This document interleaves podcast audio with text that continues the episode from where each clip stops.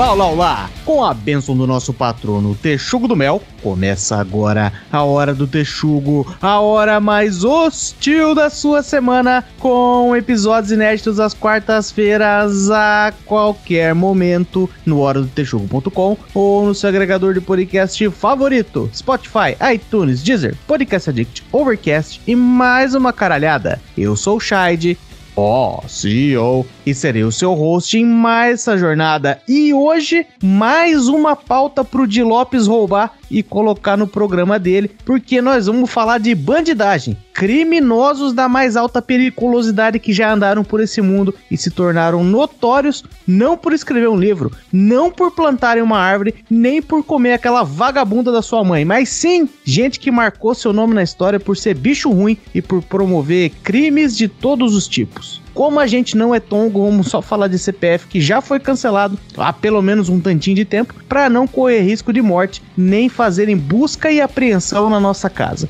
E juntos aqui comigo, prontos para arregaçar, nós temos ele, que não tem bandido de estimação, Farinhaque. Tô na área, se derrubar é pênalti. Recebam ele, cujo único crime é financiar o tráfico, coisa pouca. Tio Fabs.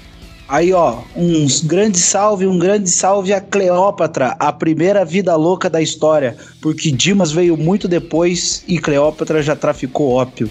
Quem não sabe não estudou história. E por último, sempre ele, claro, que se transar fosse crime, estaria com a ficha limpa, General Maciel. Acontece que um tal de Jeremias, traficante de renome, apareceu por lá. Eu achei que era traficante de revólver. Lembrando que hoje, mais uma vez, o Central não vai participar porque ele é um cidadão de bem que respeita a esposa. E para você que está chegando agora, seja muito bem-vindo ao podcast mais marginal da podosfera brasileira. Já aproveita e procura a Hora do Texugo no Instagram, Twitter e Facebook. Segue lá, interage com as publicações pra gente fazer aquela baguncinha bacana em ambientes cibernéticos. Aliás, segue a gente também no Spotify, dá aquelas 5 estrelinhas na avaliação e ajuda o Spotify a nos espalhar pelas ruas e vielas do Brasil assassinatos, comércios proibidos e um tiquinho de romantização da criminalidade. Depois da vinheta, solta o play, macaco.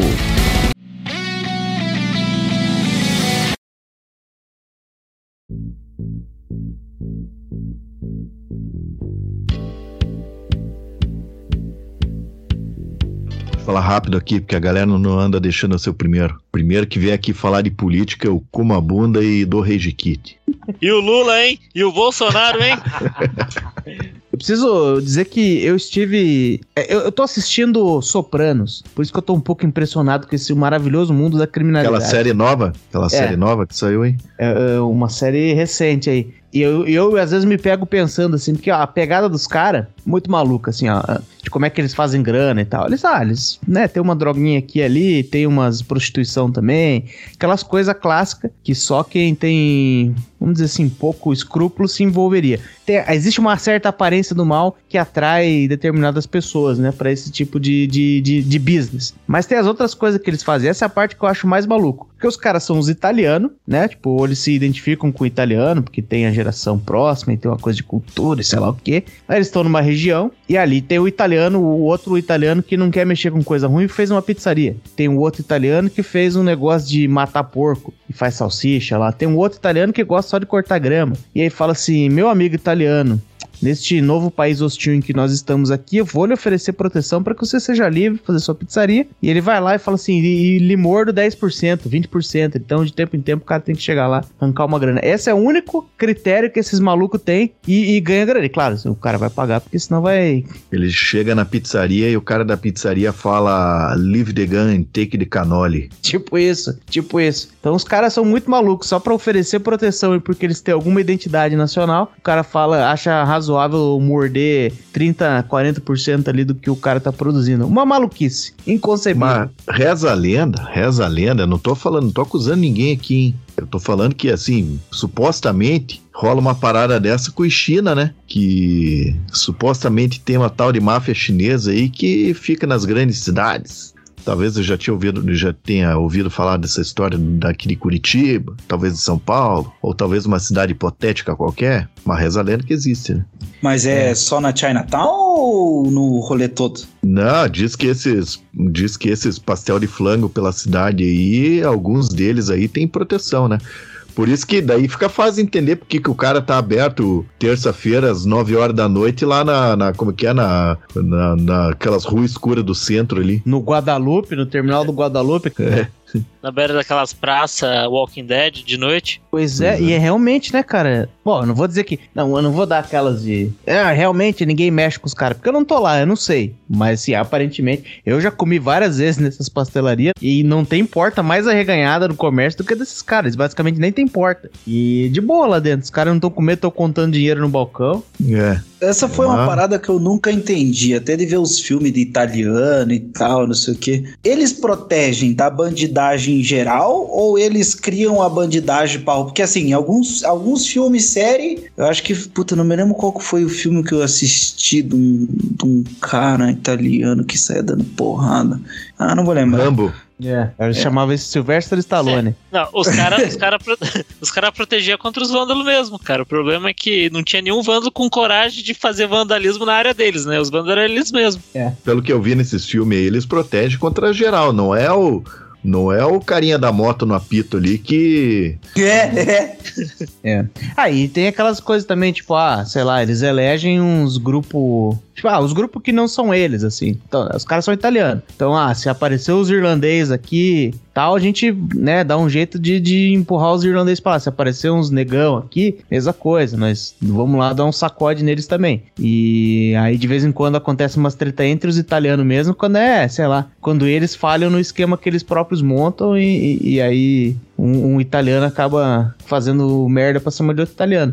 Mas no geral é só nessa guerra fria mesmo, assim, olha, quando você estiver pagando, nós estamos por aqui. Enquanto nós não, se não pagar, primeiro que nós vamos dar uma sacudida em você e coisas ruins podem acontecer depois disso. É, mas já que você puxou esses grupos. grupos de coisa arada aí, sabe que uma vez eu. Esses dias agora eu tava vendo. O que que eu tava vendo? Pior que eu esqueci o que eu tava vendo, mas o cara ele cita o Hells Angels, né? Que ele fala, não, porque os Hells Angels, que eles. Porque o Hells Angels, eles. Os, os grupos de motoqueiro, naqueles motoqueiros de verdade, do 1% de verdade que tem nos Estados Unidos, eles. É uma galera que é envolvida com, com atividades suspeitas ali, né? Não, não esses velho gordo de Harley Davidson. Sim. Tá falando de Sons of Anarchy? Esse é bom. Não, não. Seis É, não- temporadas, mas depois cansei. Eu assisti uns três episódios e não me pegou. Mas daí então eu li um livro que chama. Como é que é o nome? Hells Angels. A memória da coisa. galera tá boa hoje, hein? Não, é Hells Angels alguma coisa. Foda-se, é do Hunter Thompson. E é bom pra caralho. É bom pra caralho o livro. Esse Hunter Thompson, ele é conhecido como o criador do jornalismo gonzo. Jornalismo gonzo. É, não sei o que que é, eu só sei disso. Eu não esperava que ninguém fosse me perguntar o que que é o jornalismo gonzo. É que você falou com muita, com muita ênfase. Parecia que era uma puxada assim, ó. Eu separei aqui, tá escrito na minha tela, aqui no meu teleprompter. É. Por favor, alguém pergunte. Ele Tá- é o tá aqui, cara. ó.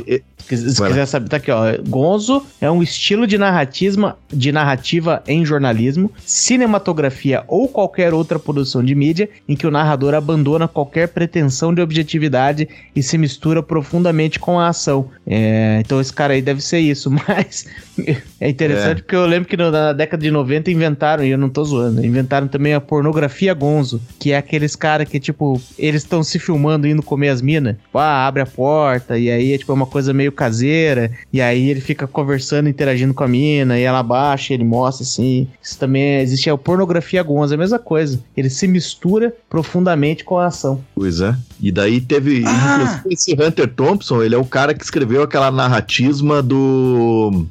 Do Medo e Delírio em Las Vegas, que é aquele filme com o Johnny Depp, né? Ele que Que escreveu o você livro. vive recomendando. É bom pra caralho. E daí esse que o- com os Hells Angels, ele anda com a galera lá e. Ah, os caras são bem malucos, hein? É, aqueles sim são os bandidos foda, porque os caras, pra você ter ideia, eles têm uma pegada até na, na cor, na cor do, do símbolo que tá costurado no colete deles, né? Começa que o cara, se o cara é novo, ele já. Se o cara é prospecto lá, ele já nem usa o colete com o símbolo do coisa. Daí eles têm aquela. Que é um negócio bem dos motoclubes que eles pegaram, que os motoclubes daqui pegaram também, né? Que daí tem aquele negócio do batismo do cara. E, Aham. e daí eu, eu lembro até hoje que o, o Hells Angels escrito em vermelho era do cara que fez um cunilíngua na mulher naqueles dias. Caralho. Aham. Mas essa parada desses caras aí de, de motoclube aí começou lá nos Estados Unidos, que parece que hoje em dia virou um bagulho meio universal, né? Tem tudo quanto é canto, né? É. Eu, Moto, não, é. sim, no mundo que- inteiro tem moto. É, é. a diz que a parada É, é. pós-guerra, né? Que os É, caras eu- voltaram da guerra. É, eu não sei, a minha desconfiança é que se intensificou recentemente aí, porque eu tava vendo aquele. O trato feito lá, que tem aqueles gordão que fica fazendo negociação com os outros na casa de penhor lá em Las Vegas. Aí de vez em quando eles têm umas dessas, ah, eles gostam de moto, daí vão pegar a moto e vão, vão cruzar as estradas pra chegar sei lá onde. É, na verdade eles estão disfarçando o fato que, tipo, meu, um gordão daquele, que são muito gordo, ele, se ele sentar em cima de uma CG, ele espalha em cima, fica feio, fica ridículo. A CG vira fio dental, né? É, agora, se eles sentaram numa moto baixa, larga, assim, não fica tão feio. Aí eles ficam fingindo, não, eu gosto disso aqui por causa do estilo. Fala, não, meu senhor, porque é a única moto que ele comporta, né? Como os, os americanos são tudo gordão aí também, eles estão usando essas motos por causa disso. Não é outro motivo nenhum, não. É, mas eu acho que essa parada aí de motoclube não pega muito no Brasil, porque motoclube no Brasil é meio coisa de boy, né? Eu acho que os caras lá na gringa, eles têm acesso a umas motos um pouco mais baratas, né? Acho que as motos do estilo desses caras é. É. um bagulho um pouco mais popularizado lá, né? Daí, aqui, por exemplo, vai, aqui, por exemplo, eu acho que a, a, a, a versão brasileira dessa parada aí é os motoboy do Uber Eats brigando na porrada com os motoboy do, do iFood, né? Food. É, Lá na aí Zona é, Sul de São não Paulo. é que o fato. Não é, É deixa eu galera- falar uma parada. No Brasil tem um motoclube que é, porra, agora eu vou falar com propriedade, ele é o segundo maior do mundo. Eu não sei se ele é o primeiro, ou segundo ou terceiro, mas ele é, tá nas cabeças do, do maior do mundo, que é os Abutres. Que você já deve ter visto o colete na Ah, rua. tô ligado, já vi, já vi. E não buzine pra esses caras, hein? Eles não, não tô falando nada aqui dos abutres, hein? Estou falando que eles são uma galera muito legal e não merecem uma buzinada. Inclusive, aí um abraço pra todos os nossos ouvintes abutres, hein? Ah, não, mas pera aí, pera aí. Já que o assunto aqui é criminalidade, porra, se você vê um senhor de cavanhaque branco, com uma, uma, um lenço na cabeça, uma jaqueta de couro, assim, com Um um emblema. de couro, né? É, com um Sem emblema de alguma, de alguma coisa, qualquer motoclube aí. Você vai ter mais medo de xingar ele ou de dar um- uma reladinha num motoboy do iFood? Em qual deles você vai ter maior senso de, de medo urgente? Aí você chegou no meu ponto. Aí você Ah, chegou é. no meu ponto. Quem é mais, quem é mais você ser filmado xingando o cara do iFood na entrega e depois no outro dia tá cheio de motoboy na frente da tua casa ou você dá uma relada nos abutres? Porra, Pois é. eu, pô, é, é que vocês estão. Vocês estão fazendo pouco do. Tem uns. Porra, aqui no Brasil tem uns motoclubes que os caras são bem casca-grossa, então eu vou. Eu vou ficar do lado dos motoclubes, hein? Vocês estão vocês estão falando aí que eu- nenhum desses dois é criminoso, não, gente. Não, não, não, não. Vocês estão saindo do Falando de tema senso, aí, senso de perigo. Estamos falando de estão senso de perigo. do tema aí, hein? Pronto, lavei minha barra. É, é. Então eu vou mandar aqui um abraço aí pra galera aí das duas rodas, hein? Nós estamos falando de indivíduos potencialmente perigosos porque nós estamos aquecendo o ouvido dos nossos ouvintes para o tema principal. Isso é só um aquecimento. Sou de São Paulo, irmão. Não rouba de pistola, filho. Não vai roubar de faca, fi. Você é louco, cachoeira.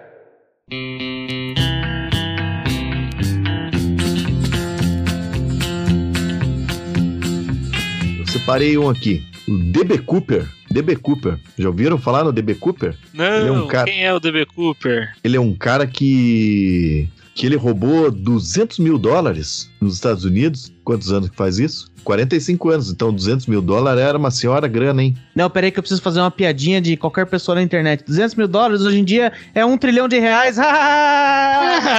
É, muito bom. Caralho, pior que a galera não parou com isso aí ainda, né? Tá chato já. É o. Ele era um cara de meia idade. Que, que é um cara de meia idade pra 45 anos atrás? Devia ser um cara de 32 anos. A nossa hoje, idade, pra mim- mais ou menos, o cara tinha. Pois é. Daí o cara, ele pegou, a, comprou uma passagem no, na véspera de Dia de Ação de Graça. Isso aí deve ser importante pra história, porque que os americanos gostam dessa data aí, né? Pô, mas daí É. véspera do Dia de Ação de Graças é Black Friday, caralho. O que, que o cara tá fazendo lá? Não, é o contrário. A É, Black é Friday é depois? do, do dia de ação de graças. Eles, eles compraram passagem na quarta, a ação de graças na quinta, Black Friday até onde eu sei é na sexta. Já sabemos o que ele fez com os 200 conto, né? comprou em, comprou em PlayStation. Foi, fez a festa. Daí o cara chegou lá, comprou a passagem, pegou o avião e, e tem um detalhe aqui que eu achei interessante que ele pediu uma dose de bourbon com soda e começou a fumar um cigarro Haleg. Não, não conheço cigarro, que não vende aqui na Rui Barbosa. Não. E daí ele entrega um bilhete à aeromoça. O bilhete dizia o seguinte: como foi que o capitão conseguiu colar um apagador no teto? Aí saiu todo mundo olhando assim, ó, na hora. O bilhetinho que dizia, dizia o quê? Estou casando, mas o grande amor da minha vida é você? Quase isso. Ele falava, viu, dona aeromoça, eu tô com uma bomba aqui comigo. Se não me derem 200 mil dólares, que aqui tá falando, porra, mas de quando que é essa matéria aqui? Tá falando 660 mil reais? Não é não, mas beleza. Em notas Porra. de 20 e quatro paraquedas. Daí ela falou que tinha uma bomba e um cara com uma bomba ele sempre tem um argumento muito forte, né? Principalmente quando ele tá do teu lado. Que eu já contei que na empresa que eu tenho lá tem o, tem o plano de bomba, né? Que é um papel lá que quando o cara ligar pra você e falar eu tenho uma bomba, você fala, ah, a voz do cara tá, sei lá, ele tá esbaforido, ele tá, sabe, tem um monte de coisinha lá que você preenche. Obviamente que eu levantaria, guardaria minhas coisas e ia embora e ah, o cara tá no telefone, não tá me vendo. Depois eu ligo pra alguém lá e falo, ô meu, acabou de ligar um cara e falando que tem uma bomba, mas eu tinha outra coisa pra fazer aqui. Eu precisei ir no banheiro rapidinho encher um pote de sorvete. Só salvava o Vandeco, né? Chamava o Vandeco e falou: Ô Vandeco, vamos ali na esquina tomar um café. Falar um segunda- negócio. Então, daí o cara. mas- mas- não, Pô, peraí, tá mas peraí. Ah. Eu quero- não, porque eu quero, eu quero entender. Tá, ele, ele falou: tô com a bomba aqui, eu preciso do 200 mil. Mas ele tava no avião. Tava no avião. Avião voando. Não, não, não. Antes de Pois voar, é. antes de decolar. Ah, porque senão eu falar, porra, ele já deve estar manjando que tem alguém com 200 conto nesse, nesse voo, porque ele vai, alguém vai passar de, de avião por cima, vai jogar a maleta e eles vão pegar lá. Ah, bom. Vai passar um caça, né? Ele fala, não, tem um caça aqui do lado, ele vai vir entregar os 200 mil. Aí o caça só joga bomba e pronto, explode todo mundo no ar. Fim da história. Não, Tá não, bom. o cara, eu acho que o plano dele foi bem feito. Ah, Porque ele tá, foi não. o. Ele foi inovador. Não, beleza, porque daí. Porque vai que. Vai que. Dependendo de qual foi a circunstância. Vou chutar aqui que eu ainda não sei a história. Vai que um dia lá, muitos anos depois, chegou uns, uns malucos e falaram: Ah, fizeram a mesma coisa, sequestraram o avião. Falaram assim: agora eu quero 2 milhões de dólar pra não explodir esse avião. Aí o capitão, muito sabido, falou assim: beleza, vamos ali buscar no meu escritório. Só que era nas Torres Gêmeas e deu ruim. Pode ser. Mas daí o que o cara fez? Ele, ele entregou o bilhete pra mulher, é, recapitulando aqui, porque eu sei que tá meio arrastado essa história aqui. Ele entregou o bilhete pra mulher, daí a mulher guardou o bilhete. Daí ele falou: "Ô, dona moça, leia aí, por gentileza, esse bilhete. Daí ela leu: "Ô, Eu tô com uma bomba e eu quero 200 mil dólares em notas de 20 não marcadas. O não marcadas eu coloquei porque todo filme eles falam isso, né? Sim. Daí saiu todo mundo do avião e o avião decolou só com ele, duas aeromoças e o piloto. Daí o cara falou assim: ó, você vai, falou pro piloto, você vai nessa direção, a tal altura. E daí lá pelas tantas ele chegou para para as duas aeromoças e falou. Ele podia ter falado antes beijo de galera, mas perdeu a chance. Ele só falou pra ela entre lá na cabine do coisa, abriu a porta e pulou de paraquedas e nunca mais ninguém achou o cara. Não sabe nada do cara. O cara ele fez o crime perfeito e ele pulou de paraquedas. E rapaz, isso Caralho, aí. o cara conseguiu, velho. Aham, ninguém sabe quem é o cara, ninguém sabe nada dele. Então, em teoria, ninguém sabe o nome do cara, né? O DB Cooper é um apelido que deram pra ele. Aham. É, mas isso aí já foi desvendado já. Naquela série Loki da Marvel, que é um documentário, né? E aparece lá que o, Loki é o Debbie Cooper. É só uma das grandes. Uma, das baguncinhas que ele ficou aprontando por aí no multiverso. Ele que, por isso que ninguém sabe o que aconteceu, porque era o Loki, o deus da trapaça. que foi pregar uma peça só pra deixar todo mundo muito confuso. Só de zoeira. É, é. Que é o tipo de coisa que ele faz, né? Sim. Pera aí, porra, tem uma parte importante aqui. E nessa semana, quando, deixa eu ver só quando que foi escrita essa matéria aqui. Nessa semana, 2016. 2016. Nessa semana, o FBI finalmente jogou a toalha. O anúncio foi feito por agente Frank Montoya. Porra, isso é nome de agente FBI, né? Frank Montoya. Se ele não fosse agente FBI, ele ia ser lutador de boxe da Série B do boxe dos Estados Unidos. Hoje chegamos à conclusão que está na hora de encerrar o caso. Pô, mas 45 anos depois? Porque não há nada novo. É que eles não são E- brasileiros, né? Que se fossem brasileiros não desistiam, não. Pois é. E. E foda-se. Ninguém sabe quem é o cara e o cara cometeu o crime perfeito. Uma salva de palmas para o DB, DB Cooper. Caralho, eu acabei de sol- solucionar o crime aqui. Eu Boa! entrei na, na página da Wikipedia e tem aqui uma foto do retrato falado do, do, do, do, do meliante. E tem duas, duas fotos, né? uma sem óculos, outra com óculos. A com óculos, cara, é o Rodolfo, DT Rodolfo. Caralho. Deixa eu ver aqui. Claro, claro que parece. Ah, se puser um terninho uma nele. panela de pressão. Vai lá, Só- Maciel. Só, pra ver seu cozinho mais depressa. Cara, aí resolvido o crime. Pois é, e, e aqui tá dizendo que eles ficaram voando entre Portland, é, Oregon e Seattle. É. Teve, eu assisti recentemente o filme lá do, do Cocaine Bear, que saiu. Diz que não passado. vale, né? Ah, é uma boa sessão da tarde, só que com gore e drogas. Achei, Ah. achei divertido. Aí sim, porra. Achei divertido. E. na- mas aí a história é dos caras. Tava lá o cara voando com seu aviãozinho, a polícia ia pegar ele, jogou todas as cocaína, que parece que era um negócio que eles faziam. Você despejava as cocaína do, do, dos- do, do avião, depois os caras iam lá e pegavam, só que eles não contavam que iria cair num ninho de, de urso preto, que nem é o urso mais foda do mundo, mas cheirado de cocaína, o bicho fica uma máquina de matar, né? O o- eles dopados, eles encaram até urso branco, né? Pois é. Caralho. O urso preto, ele é o Pokémon antes de evoluir pro urso branco. O urso, ele é preto até ele ficar cheio de cocaína da cabeça aos pés. Daí ele vira o urso branco. É, é. O urso mais foda acho que é o, o marrom lá, né? O Grizzly. É o Grizzly. É o Grizzly. Diz, a- diz o Google aqui que é o Grizzly e o urso polar que empatam. Porque eles são violentos, além de tudo. O preto, ele é mais de boísta. Ah, o urso polar é só dar uma cama elástica que fica de boa. Boa. Mas sabe que eu, só fazendo um, um parênteses aqui, esses dias eu assisti Largados e Pelados, que era um casal que tava no. Eles estavam no Alasca. Mas não era no friozão do Alasca, mas ainda assim o, o que não é o friozão do Alasca deles é tipo de manhãzinha faz um grau. E daí chegou um urso lá pra atacar, mas eu achei aquilo lá meio, meio forçado, sabe? Tô começando a desconfiar da veracidade daquele Largados e Pelados. Daí o, o porra, um urso, um urso preto vai pra cima deles, pra cima não, mas o cara, porra, ó, que cheiro de, que cheiro de comida aqui, né? Que o ser humano lá não está no topo da cadeia alimentar. Que E cheiro de eles ficam carniça. é, era o cara que se cagou. Cheiro de pica.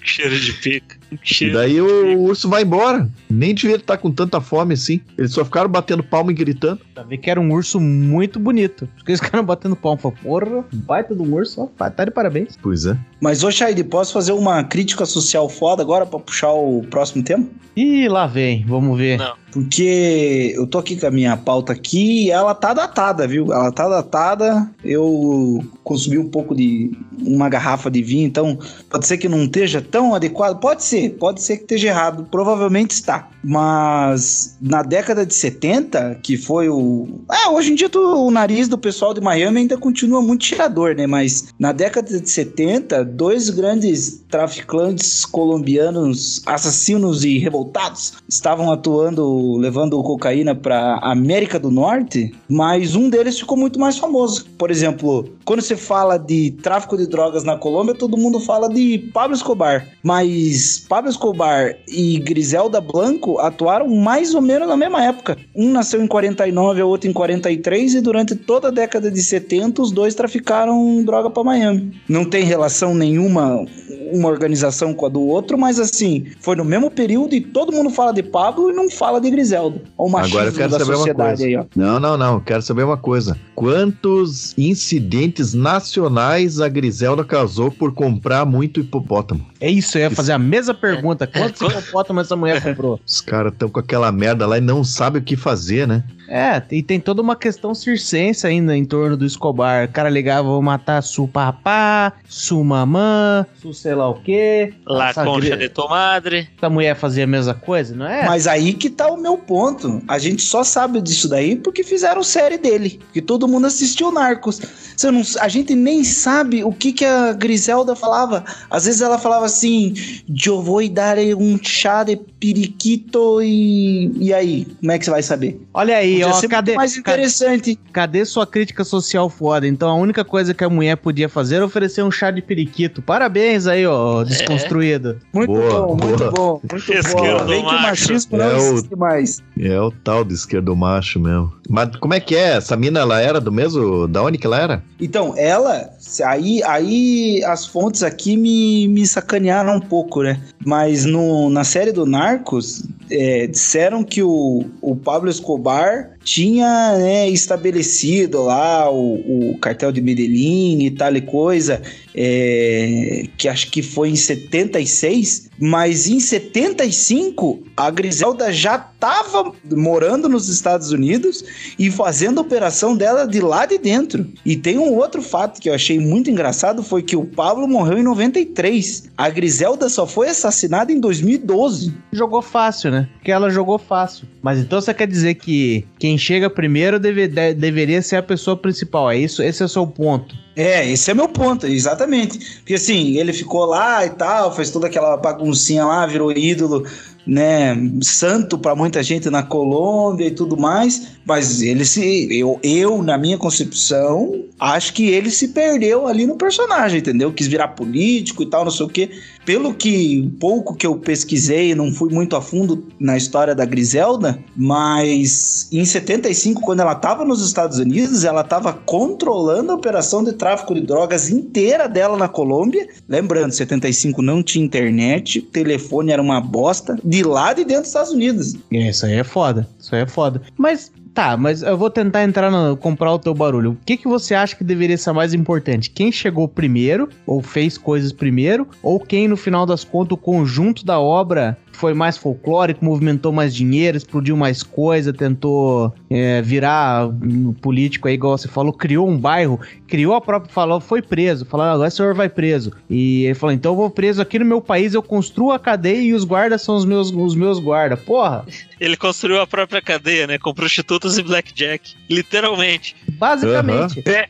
Então você Não, diria é- ainda, ainda nesse cenário, ainda nesse cenário, você diria que o princípio da antiguidade deveria se sobrepor? Não, mas eu acho que o grande ponto que eu tenho que defender, que eu tenho obrigação moral de defender aqui, é que se vocês alguma vez na vida já assistiram Breaking Bad, é que o bom traficante é aquele que não aparece. E a Griselda foi muito melhor do que o Pablo nesse sentido. Qual foi as baguncinhas que ela fez? Ninguém sabe. Ninguém sabe que baguncinha ela aprontou lá em Miami. Ninguém É sabe se o Coco, se o ia falar Cocobong, mas o Cocobong acho que não é nem em Miami.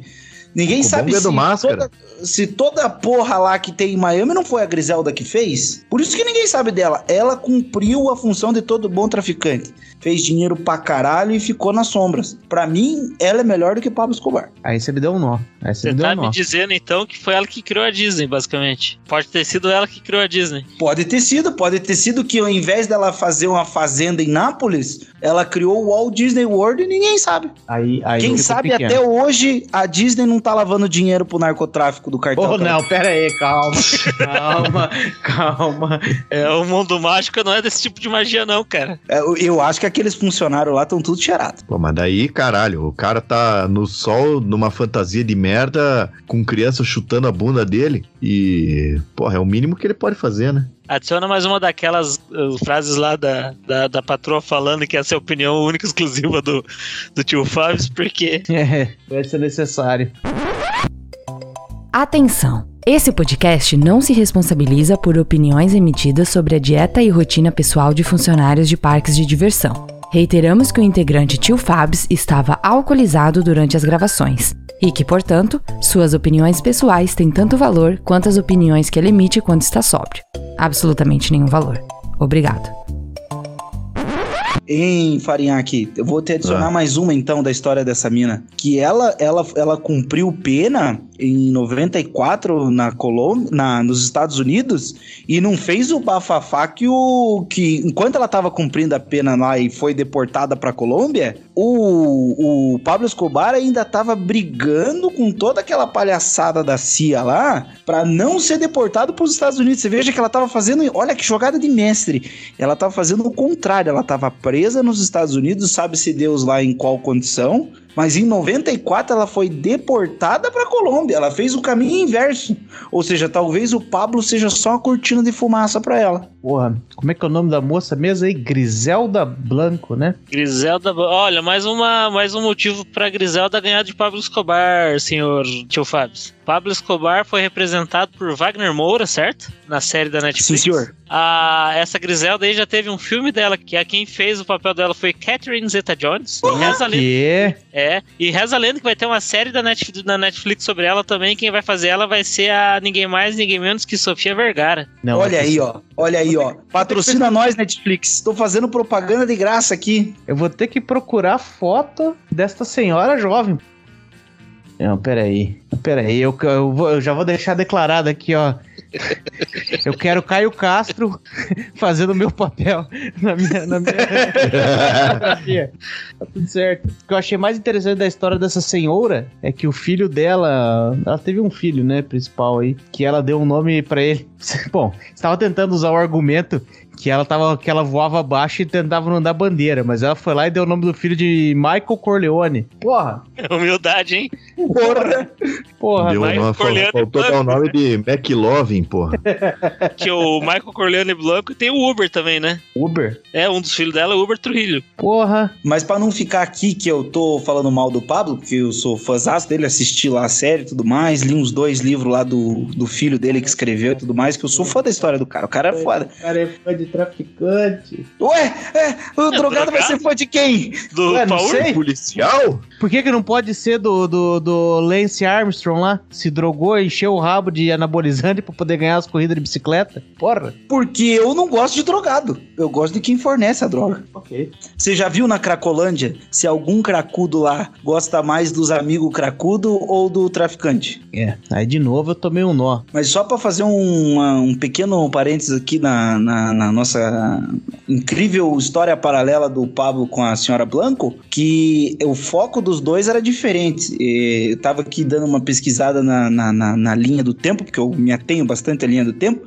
Lá em 70, quando os dois estavam traficando ao mesmo tempo, e ninguém pode provar a correlação dos dois, ninguém consegue. Mas enquanto em 70 o Pablito estava preocupado em pegar a droga, tirar da Colômbia e botar em Miami, ela estava preocupada em botar essa droga, não sei se é a mesma ou a dela, no nariz de cada um do pessoal que tava ali cheirando em Miami. Era, além de tudo, comprometida, né? Além de tudo, comprometida. Eu acho que a função dela é a mais importante no tráfico. É botar a droga no nariz do usuário. Caralho. É um ponto válido, né? O que eu consigo pensar nessas histórias é que assim, ó, vamos fazer a regressão aí, hein? Se a gente fosse agora falar de um traficante que tá na ativa, qualquer um, não vou falar, não vou citar nenhum nome. O cara tá aí e tal e tá cometendo maldades ainda hoje. Não vou nem falar de traficante brasileiro. O cartel mexicano lá e os colombianos, de vez em quando a gente vê um.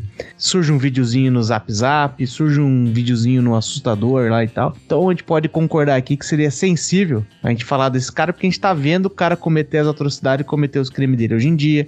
Pode ser que alguém, ah, pô, tem um primo aí, um conhecido que foi vítima, ou, né, tá numa área que esses caras atuam, esse tipo de coisa aí. Então se torna muito sensível. Quando a gente pula um pouco pra Escobar, primeiro que ele tá em outro canto lá e, e a gente não, não vive mais sob, sob, eu vou por aí o Escobar e a, e a Griselda. A gente não vive mais sob a sombra do- das, dos atos dessas pessoas. Mas, pô, os caras explodiram avião, fizeram sei lá o que, mataram um policial, né, feito barata no meio da rua e tal. Mas ainda assim, tá meio distante da gente. Gente, já dá pra falar.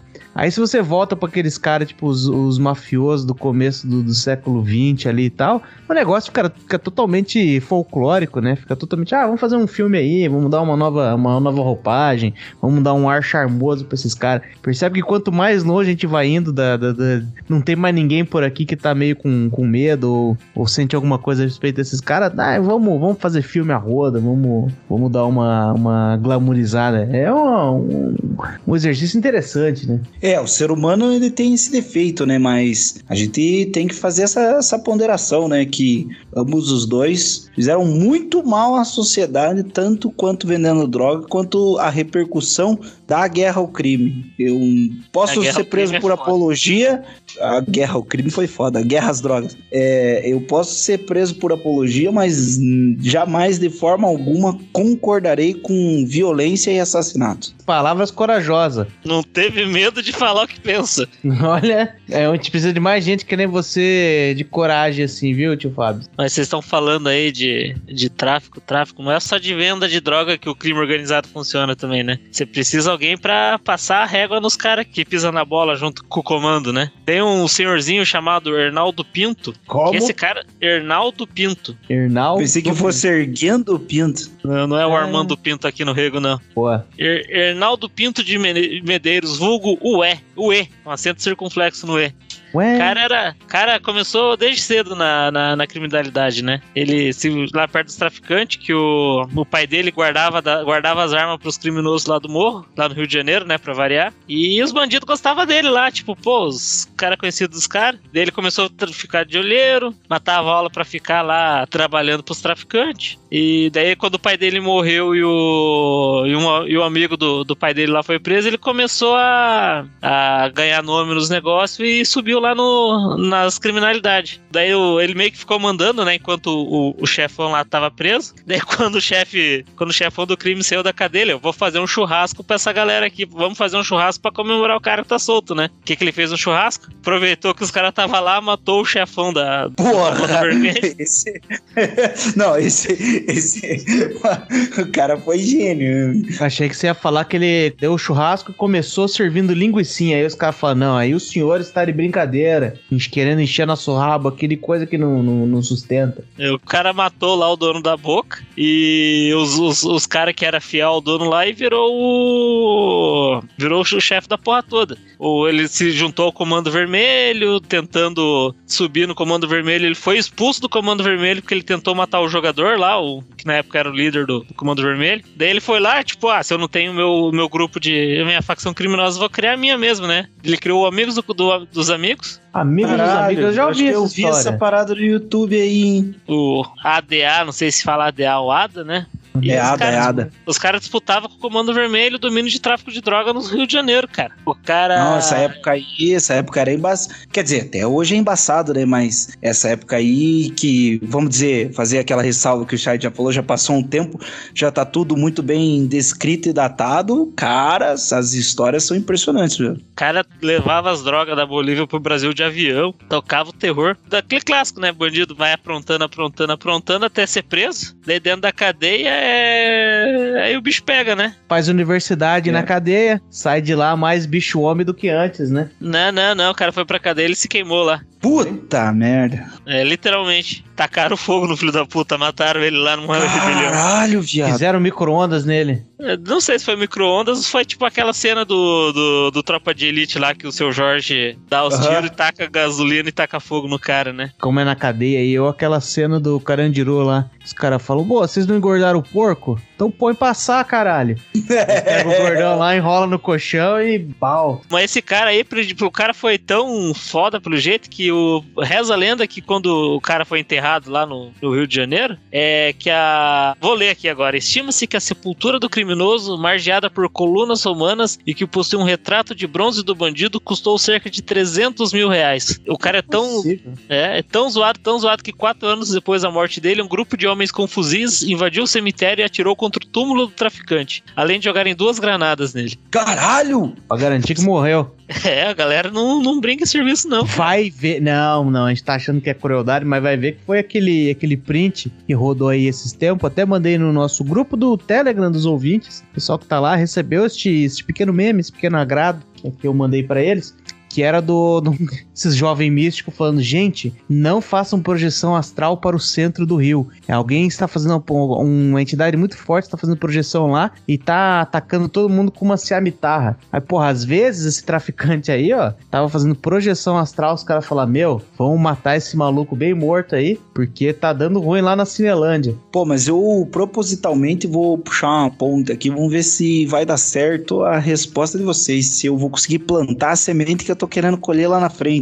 É, mas eu vi o senhor Guilherme Maciel aí falar do tráfico e tal, e eu tenho anotado aqui na minha pauta uma pergunta para colher depois, que é o quão efetivo seria a legalização das drogas? Porque na minha pesquisa aqui de vários traficantes, lendo a história, eu tenho uma série que eu assisto pra caralho que eu curto muito, que é o The Blacklist, que sempre tem um agente da CIA ali financiando um ou outro do tráfico para tentar pegar o peixe maior. E às vezes assisto podcast de policial dizendo: não, nós damos, um, nós damos uma afrouxada ali no cara na ponta ou um aperto no cara da ponta para tentar pegar o maior. Sempre que tem, rola aquela vista grossa para tentar pegar o peixe grande. Se rolasse, o, se rolasse a legalização, vamos dizer, em vários países aí, será que o tráfico dava uma enfraquecida e esses caras iam deixar de ser pessoas violentas, assassinos e se tornariam grandes empresários? Ou será que sempre ia ter esse leve trás aí de um órgão governamental, um bagulho irregular, passando uma, uma vista grossa ali, um paninho? Pra parada continuar como é. Porque, pô,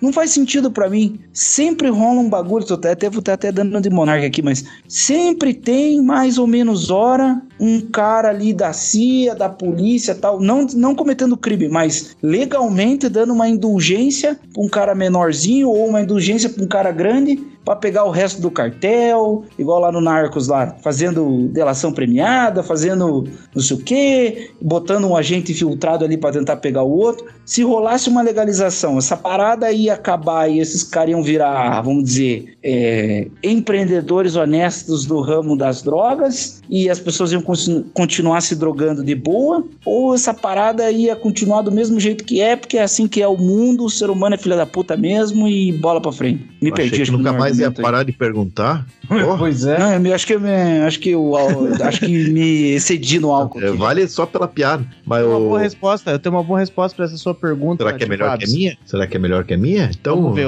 rinha de respostas. Vamos lá. Minha resposta é sim. Manda tu aí, Faria. Não, eu acho que não, eu acho que não. Por, sabe por quê? Porque basta ver que, por exemplo, Portugal, eles têm uma, uma, uma legalização lá bem forte, né? Eu não sei o quão forte é lá do tipo qual droga que é, mas até onde eu sei é legalizado lá muita coisa, né? E ainda assim tem, tem a galera que, que vai fazer os por baixo dos panos lá. Não, é que o meu ponto é que ele fez tanta pergunta ali no meio que eu não faço nem ideia pra que, que eu respondi sim.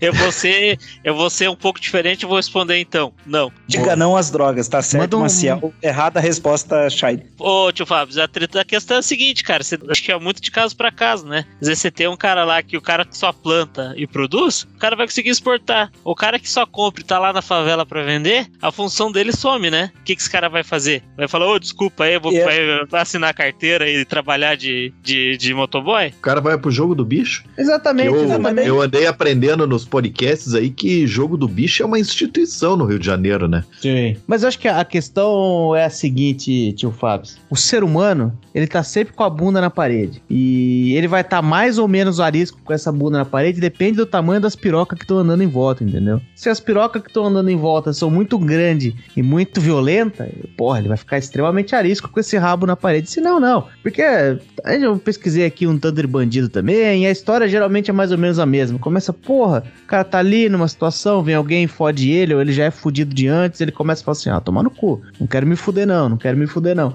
Aí tem uns caras que falam assim: pá, quer saber? É. O negócio aqui é pôr comida na mesa, eu vou lá capinar um lote. Ou o cara fala assim: não, vou. Eu sei fazer aqui esse ofício que me ensinaram, sei matar, porque o cara acabou de sair da guerra, ou eu sei fazer sei lá o que, porque o cara, enfim, tem, tem, depende do que o cara sabe fazer. E aí, você vai ter os dois, sempre os dois lados da, do, do da, da linha de produção. Você tem o cara que ele, tipo, não tem opção e ele fala assim: ah, beleza, é só isso aqui que eu sei fazer, então vamos enfiar nessa. E tem o peixe grande também que vai olhar o mesmo mercado e vai falar assim: ó, precisa de um cara profissional ali. Eu vou lá emprestar minha, minha capacidade e meu poder empreendedor para ficar explorando aquele negócio ali. Às vezes esse negócio é um tremendo de um crime, que é a minha tentativa de demonstrar que não é só o pobre fudido ser oportunidade que se enfia em crime também, não. É os caras que falam assim, ó, tá aí um mercado que nós temos que explorar. É um monte de negócios que estão acontecendo por aí. Uns são legais, outros não são legal. E o cara vai ficar mais arisco se ele falar assim, meu, tem um governo vindo com uma pica de todo tamanho contra a minha bunda. Ou não tem. Aí é, é assim que os caras vão ficar mais violentos, menos violentos.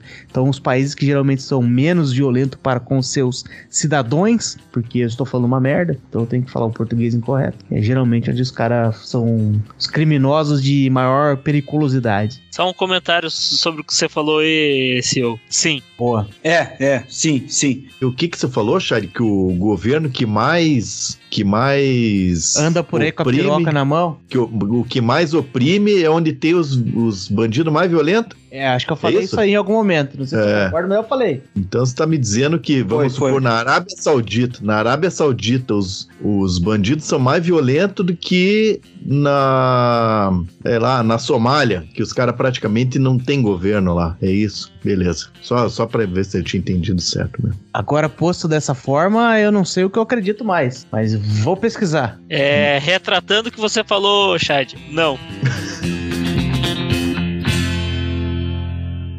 Ladrão! Ladrãozinho! Ladrão! Seu ladrão! Ladrão! Ladrão! Ladrão! Ladrão!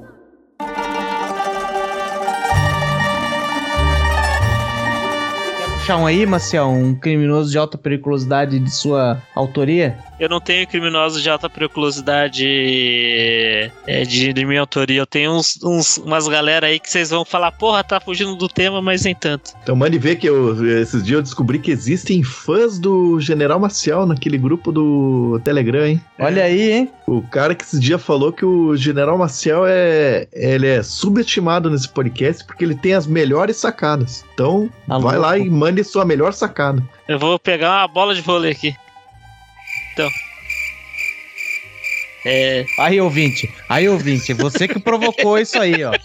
Tô muito revoltado agora, né? É, tem uns criminosos aí que não comete crime. Pior esse é o pior tipo de criminoso. É o, é o criminoso que tá agindo dentro da lei. É, o, vai ter um cantorzinho tá velho aí que vai, vai vir cantar em Curitiba. Ele vai cantar em várias cidades do Brasil, né? Mas como eu sou de Curitiba, ele vem em Curitiba, foda-se as outras cidades. E tá lá, né? Vendendo os ingressos. E eu sou meio sedentário, gordo, não gosto de sair de casa. Vou comprar os ingressos pela internet, né? Martinho da Vila. Martinho da Vila, esse mesmo. Canta, canta Curitiba o vou comprar o ingresso e a eu não vou falar nome de empresa nenhum porque tem vários que fazem o mesmo crime. Os filhos da puta cobra 20% do valor da porra do ingresso para mandar um PDF no meu e-mail. Ah, filha da puta. Taxa de conveniência. Taxa de conveniência. Se isso não é um assalto, eu não sei o que, que é. Conveniência Muito pra conveniente quem? Brasil. Eles, né?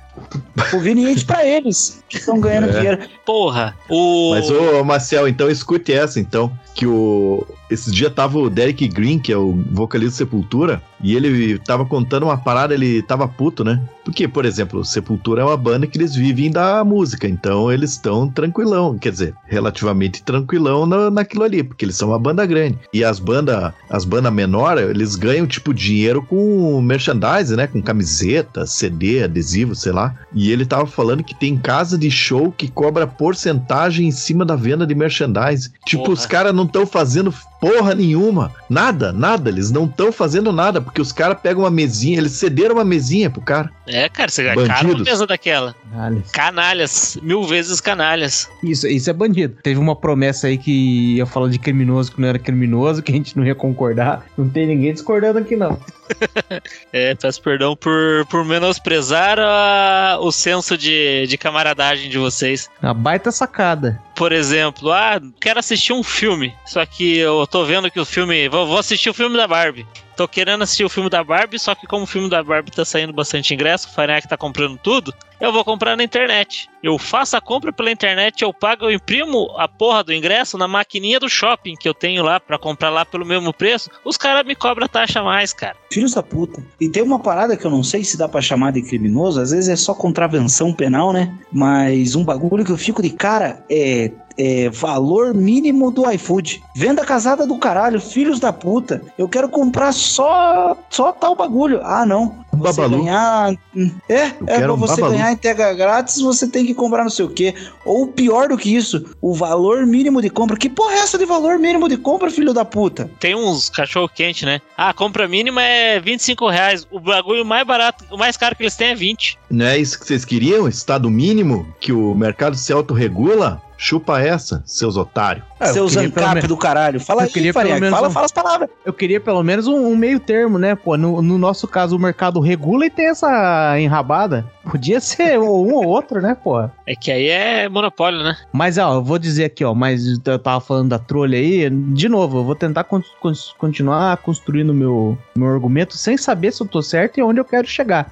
Mas trago aqui comigo o caso de Al Capone. Al Capone, que é um dos maiores mafiosos ali da gênese desse conceito de máfia, nos anos 20 em Chicago. Os anos 20, no caso, não é dos últimos três anos, né? É 1920. O Al Capone, ele é um cara que basicamente ele fez a, a fortuna dele na época que tinha as proibição lá do, do álcool, que é um negócio que não existia algumas décadas antes, é, depois foi revogado também. Então hoje em dia até você falar um moleque assim, porra, é, tinha uma época que não podia tomar uma cervejinha assim igual você tá tomando não, ó. O álcool era tão proibido quanto, quanto a cocaína, quanto o crocodilo, quanto o que mais que tem de, de coisa boa na rua aí, das novidades aí Açúcar. açúcar, não tinha soufflé, enfim. E aí, pô, uma proibição que não existiu depois, o governo inventou essa proibição e o cara falou assim: calma, calma, que pra poder mexer com coisas ilegais que o povo gosta, precisa de quê? Precisa de um lobo igual eu, uma pessoa disposta aos maiores crimes. E aí ele vai lá, fala, começa a garantir que vai ter a- a- o álcool ali. Só que daí, né, nesse meio tempo, pra poder garantir a operação dele,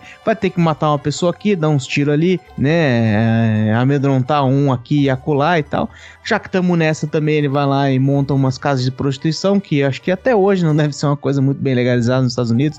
É uma área bem cinzenta ali, tem estado que permite, tem estado que não permite.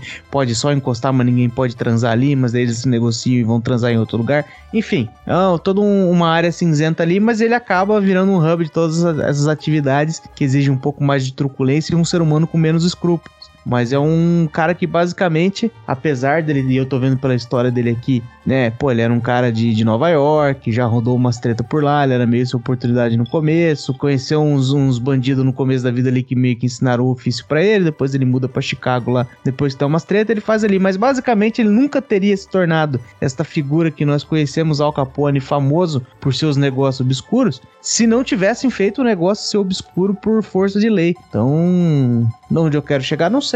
Mas eu sei que ele É, não, foi eu preso- sei. Eu, e eu posso dizer qual foi o grande crime do Al Capone? Amar Aquele demais. crime que Amar todo demais. mundo comete depois desse daí, que pro Estado é maior do que amar demais. O filho da puta se fudeu por sonegação de imposto. É, mas aí quem errou, quem errou foi o Al Capone que não escutou Raul Seixas, que o Raul Seixas já tava falando, ô Al Capone, vê se te orienta. Dessa maneira, Chicago não aguenta. O cara pode matar, o cara pode tor- extorquir, fazer agiotagem, fraude, os caralho a quatro. Não deu, não, não deu a parte do Estado, aí os caras se fodem mesmo. Mas é isso que eu É. fico de cara. É isso que eu fico de cara, Farinhaque. Sabe por quê? Porque em 2018 abriram um museu em Chicago Capone. Olha lá o estado de novo. Não, esse aqui não, não pode. Agora, esse aqui pode. Só não importa o que você fizer. Se você pagar o imposto, nós vamos fazer um museu pra você. Ah, vá tomar no cu, na moral. Isso me deixa de cara. Toda aquela groselha que eu falei agora há pouco era só pra puxar essa discussão que eu fico muito de cara. A divisão entre o legal e o ilegal é muito relativo. Porque depois que o cara morreu, depois de toda a bosta que aconteceu, deve ter, sei lá, 50 milhões de pessoas aí que tiveram a vida impactada por espancamento, assassinato, o caralho a quatro que foi mandado pelo cara. Mas aí o Estado vai lá em 2018 e faz um museu pro cara. Ah, pá, pá, pá, pode parar. Ô, ô Marcel, você concorda com esse papo aí que, que, o, que o Estado não tem que cobrar imposto? Que eu quero que se foda, porque eu não paguei imposto no meu fone, valeu, otário. É, eu, eu tô revoltado, cara. Eu acho que tem que não tem que pagar imposto. Tipo igreja. Queria que todo mundo fosse igreja aqui. Eu queria pagar, mas o Estado não quis me cobrar. Então, foda-se. É, é. No meu caso, que moro fora, o que, eu, o que eu quero é que vocês todos paguem muito mais imposto e foda-se. Ô, ô Fariak, pode deixar a próxima encomenda minha que parar no. parar na alfândega lá, eu te mando o boleto, então. Beleza, só mandar, só mandar. Manda que eu pago. É, e um detalhe aqui que eu tava. Depois eu tava lendo, o Al Capone, né, quando ele ficou preso por mais tempo, ele foi mandado pra Alcatraz. Será que Alcatraz, Al Capone? Tem, tem alguma coisa de jogo do bicho aí também pra gente poder ver depois em que número que nós jogamos, em que desenho que nós jogamos, hein? É, se tivesse o bicho alpaca, a gente já sabia, né? Mas não tem. Tava fácil, tava fácil. E aí ele teve uns problemas lá, pegou sífilis. No final das contas, eles só tiraram ele de lá de dentro e foi morrer em casa lá, todo debilitado, tendo uns problemas mentais por causa da sífilis. Mas eu estive em Alcatraz. E. Você esteve em Alcatraz? Estive em Alcatraz. Opa! Grande bandido que sou, estive lá em Alcatraz. Mas, uh, é, Alcatraz também, ele segue mais ou menos a. Você veja como o homem e, a, e, e- e- o monumento eles se, se misturam em suas histórias e suas essências, hein? Porque o Al Capone, aí, igual falou o tio Fábio, porra, cometeu crime, tá, sei lá o quê, pula pra 2018, quando todo mundo já fala assim, ah, esse Al Capone era muito joia mesmo, hein? Que, que figura mal educada. E aí vão lá, faz museu, faz sei lá o quê. Alcatraz, ela foi uma prisão por pouco tempo, inclusive, ela não foi por tantas décadas assim, não. E ela foi desativada, acho que ali na década de 50, 60, e aí, e aí um pouco depois, aquela ali era uma terra indígena, né? Aquela ilhazinha ali no, no meio da, da Bahia ali, era uma terra indígena. Depois estava desocupado, um grupo de índio jovem, tinha uns universitários indígenas lá e tal, eles, né, sabendo mais da, da história e da- dos direitos deles ali, eles ocuparam Alcatraz e falaram, meu, nós estamos sabendo que tem uma lei antiga aí, que essas terras indígenas é, estão sendo é, dadas de volta pro, pro, pro, pro- Se elas não têm uma utilidade, elas estão sendo dadas de volta pro, pros índios. E essa aqui tá, tá disponível e vocês, né, podem dar pra nós aí. Ficaram acampando lá por um tempo e a polícia veio, e foi maior confusão lá e tal. E é muito interessante que apesar dessa folia toda que os índios fizeram, o governo mesmo assim não deu a terra de volta pra eles e fez um museu. Assim, filhos da puta, no final das contas, eles fizeram exatamente. Eles não deram o que os índios fizeram, eles vão até hoje o museu tá lá bonitinho, falando como foi jóia a briga dos índios. Basicamente, o Alcatraz, lá quando você vai, tem muito mais sobre a briga dos índios do que efetivamente sobre a cadeia. Mas os caras falam assim: muito jóia a briga de vocês. O por hoje é não, Luciano. E. e vamos fazer um museu aqui pra mostrar como vocês foram muito bravos realmente aí, viu? Hein, sabe que no YouTube tem um canal que se chama Tasting History. Que o cara, ele, pá, ele tem uma. A pegada do canal é a seguinte: ele vai lá e acha uma receita, sei lá, de, de hidromel dos, de um escrito viking, de um poema viking, ele vai lá e tenta reproduzir, né? E o cara, ele. Eu assisti esses dias aí um, um vídeo que ele tava falando sobre o, a comida de Alcatraz, né? E ele fala: Meu, a comida lá não era ruim, porque a mesma comida que, que os presos faziam era. é, os guardas também comiam, né? Aham. Então tem até um. Ele mostra lá no canal dele, tem até um livro de receita da, de Alcatraz que as. Que as mulheres dos guardas fizeram. E, E- fazia parte do fazia parte do, do- do- da visita, inclusive. Tem um trecho sobre isso, isso aí, tem umas receitas lá também, é. Tem da, da, da rebelião deles. Os caras falaram assim, filha da puta, os presos, né? Falaram, filha da puta. Se vocês vierem de novo com essa merda de, sei lá, de porra, sopa de batata, a gente vai quebrar essa porra toda, hein? Vai comer o pau solto aqui. Dia porra. seguinte não deu outra, sopa de batata e começou uma rebelião por causa disso, porque a comida tava ruim. É tipo a guerra do chá, né? Foi a guerra da sopa da batata. É, Pois é. O Al Capone realmente merece um museu, né, velho? Porque o cara, porra, fez o que fez e tal e não morreu com um tiro na cara. Porque todos os que nós citamos aqui infelizmente, acabou sendo assassinato o fim deles, né? Um filme, um fim muito triste, né? Mas o Al Capone morreu de sífilis, que é uma do para os ouvintes que não conhecem sífilis, é uma doença sexualmente transmissível, transmissível. Terrível. O cara foi Terrível. Doença sexualmente terrível. Já mudamos o nome dessa merda aí. É, tinha- até tinha um monte desses, desses mafiosos depois, mas como o tio Fábio falou, morreram tudo com tiro na cara. Tem os, os John Dillinger, tem o Costello, tem o John White. É, todos esses criminosos, grandes criminosos. Mas esse aí se safou ainda. Tem o John Travolta também. Olha aí o central. Olha aí! O senhor tá fazendo aí? Opa, é, eu fui liberado aqui. Já terminei de lavar a louça. Tá incondicional, né? Tô em condicional. Diz aí um bandidão central da sua infância. Não pode ser o Cascão lá do bairro Alto, não. Esse aí faleceu, mas ele fez muitas atrocidades lá na, na- naquela parte da cidade. É, eu, eu, eu não queria citar esse aqui, mas não tem como não falar, bicho. Eu Acho que tem que valorizar o que é nosso, né? Que, afinal de contas, o Brasil produz bandidos de alta qualidade, né? Quem não lembra do campeão nacional de esconde-esconde, né? Lázaro Barbosa. Pedrinho Matador. Ah, O cara vai meter o Lázaro. O Lázaro faleceu no final das contas ali? Eu não lembro direito. Porra, o bicho virou uma peneira, cara. Ah, bom. caralho. Porra, foi mal disso aí, né? Não sei se tá, tá meio quente ainda a história.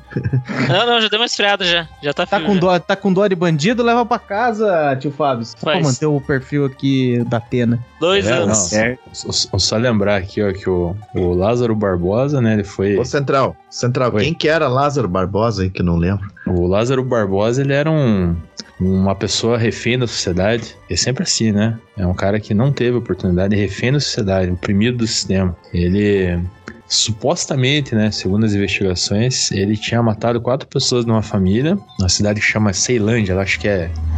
É Brasília, Goiás. Então, pera aí, Pera- pera aí. que o senhor, disse que ele não teve, perigoso, o senhor disse que ele não teve oportunidade. Porra, teve oportunidade pra caralho de matar, hein? Já tá, já tá confuso essa história. Podia ter virado carpinteiro, igual na história do Faroeste Caboclo, escolheu errado. Porra. É, quando, Porra. deixou pra trás todo o marasmo da fazenda, quando com um tiro de soldado o pai morreu. O... Tô vendo aqui, é legal os apelidos do cara. Não sabia que ele tinha apelido. Eu só conheço o Peneira. Não, peneira foi pós-mortem, né? Ele era conhecido como o Carrasco do Incra 9, Índio e Satanista. Ah, não, não é possível. Índio? Caralho. Índio. Ah, é, a parada do satanismo rolou mesmo. Eu vi uns. Puta, é foda falar, né? Eu posso estar cometendo um crime, mas. Que crime? um o cara. de- Pare, pare, fique, não seja tão cagão. Não, não, mas não, não contra ele, não contra ele, contra, contra as pessoas que eu vou citar aqui, mas não vou Contra o citar né? diabo.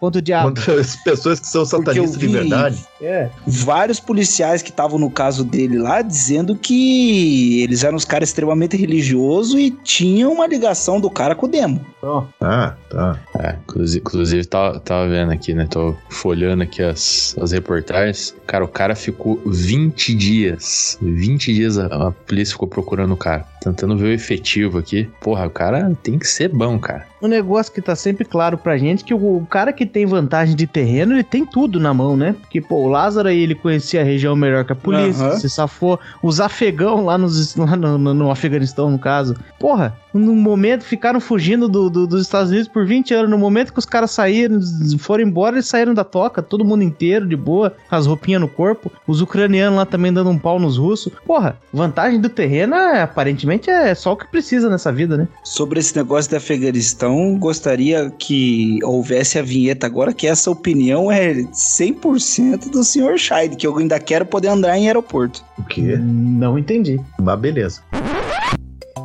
Atenção! Esse podcast reitera que essa opinião pertence exclusivamente ao integrante Scheid. Ó, CEO, mesmo que a gente não tenha entendido por que precisamos fazer essa ressalva. Obrigado.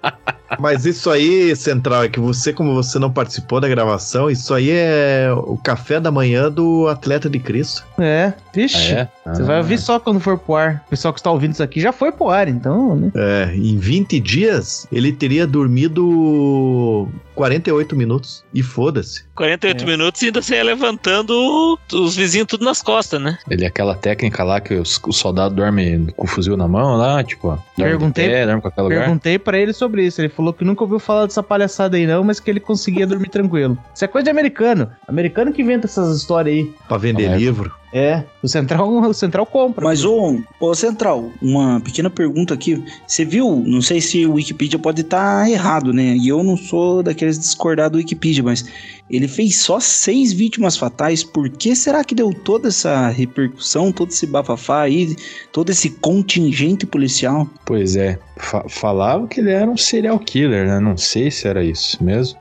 Mas deu uma treta que assim, eu, eu posso, posso estar enganado, mas acho que começou a pesar o peso, assim. O cara deu um baile numa, numa patrulha, deu em duas, deu em três. Os caras não, pera lá, cara. Nós vamos ter que pegar esse cara aí, bicho. E acabou que o final, né, foram 270 policiais, incluindo helicóptero, cão farejador, com um gasto estimado de 19 milhões de reais. O, foi muito coisa da mídia também, né? É, tipo, cara.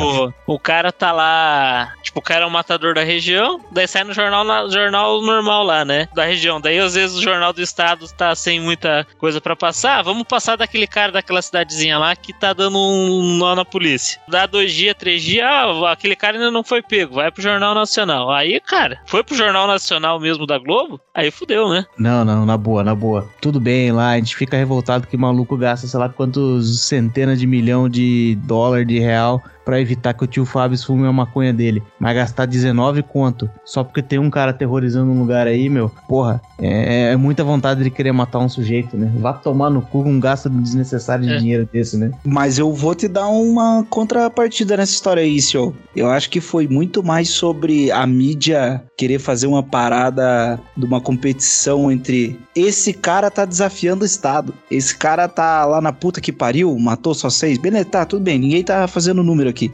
mas a impressão que ficou foi: esse cara aqui tá dando um baile na polícia. A polícia não consegue ser eficiente. É, cara, não, tava, ele tava, ele, ele tava fazendo o pessoal passar vergonha, e claro, os caras falaram, não, vamos mostrar energia, mas porra, galera, olha o que, que nós aceitamos. Assim, não, porra, legal, porra, mataram o cara lá, um cara que eu nunca vi, um cara que nunca me incomodou, incomodou a gente lá, matou seis, não tô dizendo que não fez um estrago no negócio dele lá, mas os caras, porra, porra 19 milha, 19 milha, e não vai me dizer que é 19 milha porque, porra, tinha cidadão com medo, tinha que acalmar a população, porque tem uma turma aí vivendo com medo em situação mais tranquila no centro da cidade aí, que ninguém tá, tá, tá gastando um milhãozinho que seja pra É. ajudar a situação dos caras. E essa galera se resolve com uns 10 contos, né? Não precisa nem de um milhão. Pois é, pois E- é, e- porra. O que, o que falam também que rolou com esse cara aí, que ele não era um serial killer, né? Ele era um matador de aluguel da região. E que quando, quando a polícia matou ele, muita gente poderosa da região lá ficou mais tranquila que não prenderam o cara vivo, porque ele podia fazer as delação premiada dele, né? Não vou citar nomes, não vou dizer. Supostamente aconteceu isso. Eu vou citar nomes, eu É. vou citar nomes sim. José, Antônio e Espiridião. Três nomes que eu cito. Não tem nenhuma relação com o tema aí. Você é corajoso, né, cara? Eu nem, eu nem nome aleatório quero citar pra não. É, vai que eu acertei algum. Não, Bota o- o macaco, é, por favor, macaco. Vai que eu falo, tipo, sai a palavra aleatória assim. acho que meio que causou uma histeria coletiva, né, velho? Porque eu lembro na época que o WhatsApp tava todo mundo muito louco só falando disso daí. Tudo bem, tem a influência da mídia e tal, tudo bem, mas é que eu acho que a mídia deu uma pesada na mão na parte do o Estado é incompetente pra conseguir pegar um cara que tá lá atacando terror lá e tal. Pô, vocês, policial, estão tomando um baile, a polícia não serve pra nada. Acho que foi um bagulho meio assim, não foi? Mas é, nós erramos, cara, que nós perdemos a oportunidade de fazer o filme do Rambo brasileiro. Ou do, sei lá, de qualquer filme americano que o, o- o- é um bandido fodão. E aí chega o FBI e fala assim, ô, Rambo campeão, não é bandido, Rambo é herói. tá bom. Coração desculpa. púrpura. Coração púrpura, é verdade. Aí chega chega o Estado e fala assim, ô cara, nós vamos transformar você numa máquina de guerra. E aí imagina o cara lá, mercenário, o cara fazendo filme com o Stallone lá, perdeu uma chance. cara. Na verdade, Farinhaque, esse cara podia ter sido o Billy the Kid brasileiro, né? O cara que é habilidoso com arma, o Estado não consegue parar e cara foge da, da cadeia, né? Porque ele fugiu da cadeia em 2018 e ninguém para o cara. É o Estado versus um homem. Na verdade, tem dois caras aqui, ó, que eu peguei aqui, que a história deles é muito parecida, até pela, pelas idades. Primeiro é o Billy the Kid. E o Billy the Kid eu não sabia por que, que era The Kid, o apelido dele. Porque a história dele inteira se desenvolve com ele sendo muito, muito jovem. Ele morreu quando, quando conseguiram matar ele de vez lá nos Estados Unidos. Ele morreu com 21 anos. Então toda a folia que esse cara aprontou foi antes dos 21. Parece que foi por um período meio curto, assim, também. Ele teve uma atuação, sei lá, do, começando mais ou menos no crime ali a partir do- dos 14 e vai escalando e, e chega no final ali quando ele tá batendo 21. Mas ele foi mais ou menos esse negócio. Um cara que não, não tava muita opção, não tinha muita opção. Parece que o pai dele morreu muito cedo. E aí tava por ali, pá, um cara veio, ensinou ele uns bagulho ali, ó, faz um crime assim, faz um crime ali. Ele começou a se especializar nesse negócio aí de assaltar banco, descarrelar trem, os caralho e tal. E ele morreu com, com 21. E aí tem um outro maluco na Austrália, que é o Ned Kelly. Ned Kelly. Caralho, eu já vi um filme dessa porra, não é um que usava uma roupa bem maluca? Exatamente, ele pra, pra, pra poder se blindar, ele fazia, ele tinha um, acho que um capacete, um peitoral, uns negócios no braço de, de, de ferro, assim. E aí, quando ele enfrentava a polícia, acho que ele só ficava com as pernas de fora. E ele é a mesma coisa, só que ele é, ele é filho de irlandês. O pai dele era irlandês e eles migraram pra Austrália. Ele nasceu por lá e era mais ou menos aquele negócio. Tudo que acontecia na região, os caras falavam, ah, deve ter sido esses irlandeses aí, ó. Morreu umas vacas, roubaram sei lá o que, bateram numa pessoa. Vai atrás dos irlandeses. Então, desde sempre, desde novo, ele ficava vendo o pai dele, depois ele, né, quando já tinha uma certa idade, uns 12, 13 anos ali. É, porra, aconteceu um negócio, a polícia ia lá, enquadrava, levava eles, é, fazia né, a cariação e os caralho, dava umas pancadas aqui e ali. Ele vai falando, porra, mas nessa porra é tudo eu aí. E aí ele já meio cedo também, mesma coisa. Achou lá um cara que ensinou pra ele os ofícios, daí ele começou a fazer uns assaltos a banco lá e tudo mais. Juntou a ganguezinha dele. É, segundo consta aqui no material que eu tô lendo, ele morreu aos 25 e metade da vida dele, pelo menos, ele passou preso. Foi entre sair voltar e tal. E acho que o primeiro filme que foi feito é. O primeiro longa-metragem, ó, 1906. Primeiro longa-metragem dramático do mundo é a história da gangue de Ned Kelly. E ele tá até registrado como patrimônio das Nações Unidas. Porque. E eles são mais ou menos contemporâneos ali. Acho que o Billy the Kid ele morre. É tudo final do século XIX ali, né? E é o mesmo negócio, tipo, meu, os caras elegem, tipo, ah, você é um pobre fudido aí, você vai ser o bandido de sempre, sempre que der uma treta você mesmo, e uma hora o cara fala, quer saber, então sou eu mesmo. E os dois tocando os zaralho muito jovem. Acho que talvez o Ned Kelly seja o maior criminoso da história do, do- da, da Austrália ali, provavelmente. E Isso num país que foi construído apenas por criminosos. Cara, é bichão mesmo. Crítica social foda, né? Uma crítica historiadora foda. Mas eu vou te falar que essa galera dos. Inclusive o History Channel lá tem, tinha um programa lá que era sobre os, a galera do Velho Oeste, né? E, pá, eles sempre pintam os caras do Velho Oeste como os bandidos do Velho Oeste como muito bandido, né? Muito escroto, muito tudo. Mas vou te falar uma real, inclusive eu já falei isso aqui, eu não ligo para o ouvinte fiscal de história repetindo, que o Velho Oeste paga comédia para o cangaço. Ah, os, os caras do cangaço, eles são eles são diferenciados, diferenciados. E em especial um cara chamado Zé Baiano, ele era da gangue do Zé Baiano. ele era da gangue do Lampião. E daí, eis que um dia eles chegaram numa cidade lá. É, Francisco pera Morato, Não é. Piraquara. Curitiba. Chegou em Caldas Novas. Alagadiço. Não é Xoxoró? Alaga disso. Xoró, xô, xô, xororó. Chororó, não. Esse aí era do Chitãozinho. O Alaga disso, eles chegaram lá e daí eles, eles foram lá fazer uma baguncinha lá, sei lá, roubar umas lojas, roubar uns bancos, roubar a galera. Eles falaram, pô, não é que essa cidade aqui é boa pra gente montar uma base aqui, ficar aqui. E daí, só que, porra, o, a galera do Lampião, eles andavam muito ali pela, pela região ali, né? E daí ele, o Lampião chegou pro Zé Baiano e falou: então você vai ser o chefão da parada aqui. Só que o cara, ele era. Ele era maluco num nível especial, assim. Pra você ter ideia, tem uma história lá que ele arranjou treta com um cara na cidade. Talvez seja nessa mesma cidade, talvez não. No meio da praça, ele puxou a sua adaga de 50 centímetros. Que, porra, meça Caralho. 50 centímetros aí que você vai ver que não é bem uma, uma adaga. peixeira. essa porra. Era um facão, era um facão, uma peixeira. Florete, uma espada, alguma alguma coisa do tipo. É, eles falam adaga, né? E daí ele rasgou o cara lá, né? Pá, matou o cara ali. Na frente da galera, na praça. E, porra, o negócio já tava, a galera já tava meio caralho. Ele matou o cara ali na frente de todo mundo. Ele começa a limpar a adaga dele na banha do cara que ele acabou de matar. Devia de ser um gordão, né? Porra, e daí o cara era muito escroto, porque daí ele ficou o chefe da, da cidade lá, quando o Lampião saiu fora, e daí ele começou a impor a lei dele lá, né? E qual que era a pegada? Ele tinha um. Ele era conhecido também como ferrador de gente, porque ele tinha um ferro daqueles de marcar boi e ele marcava a galera. E ele marcava as mulheres que ou tivessem cabelo curto demais pro, porque ele achava curto demais, ou tivesse com uma saia curta demais porque ele achava curto demais. E ele marcava ou no rosto ou na pubis. Caralho. E... Aí que não podia ser curto mesmo, não, porque senão ele alcançava mais fácil, né? Aham. Ah, já E- sabe qual era qual, né? O cabelo curto Pois no é. rosto. E esse cara aí, ele era, porra, ele era puto escroto, ele, ele e os caras ele castrava, ele castrava os caras, mano. Caralho. Os, os caras que usavam a, a saia muito curta? É, o cara que tivesse cabelo muito comprido. com as bolas de fora.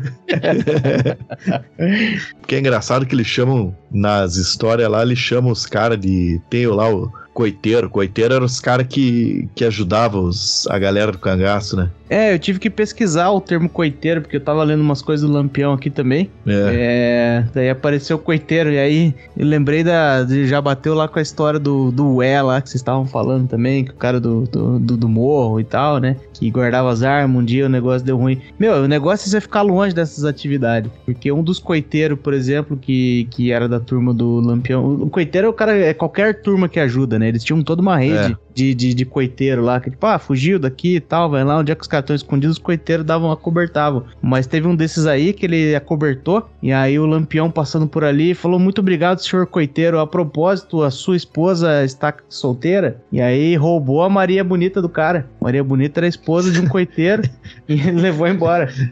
O cara foi de coiteiro pra corneiro. Pois é. Pois é, mano. Deu ruim pro coiteiro. E diz, bom, é que a história eu não sei, né? Ela é meio. Todas as versões que eu li, elas são meio lisonjeiras em relação ao Lampião.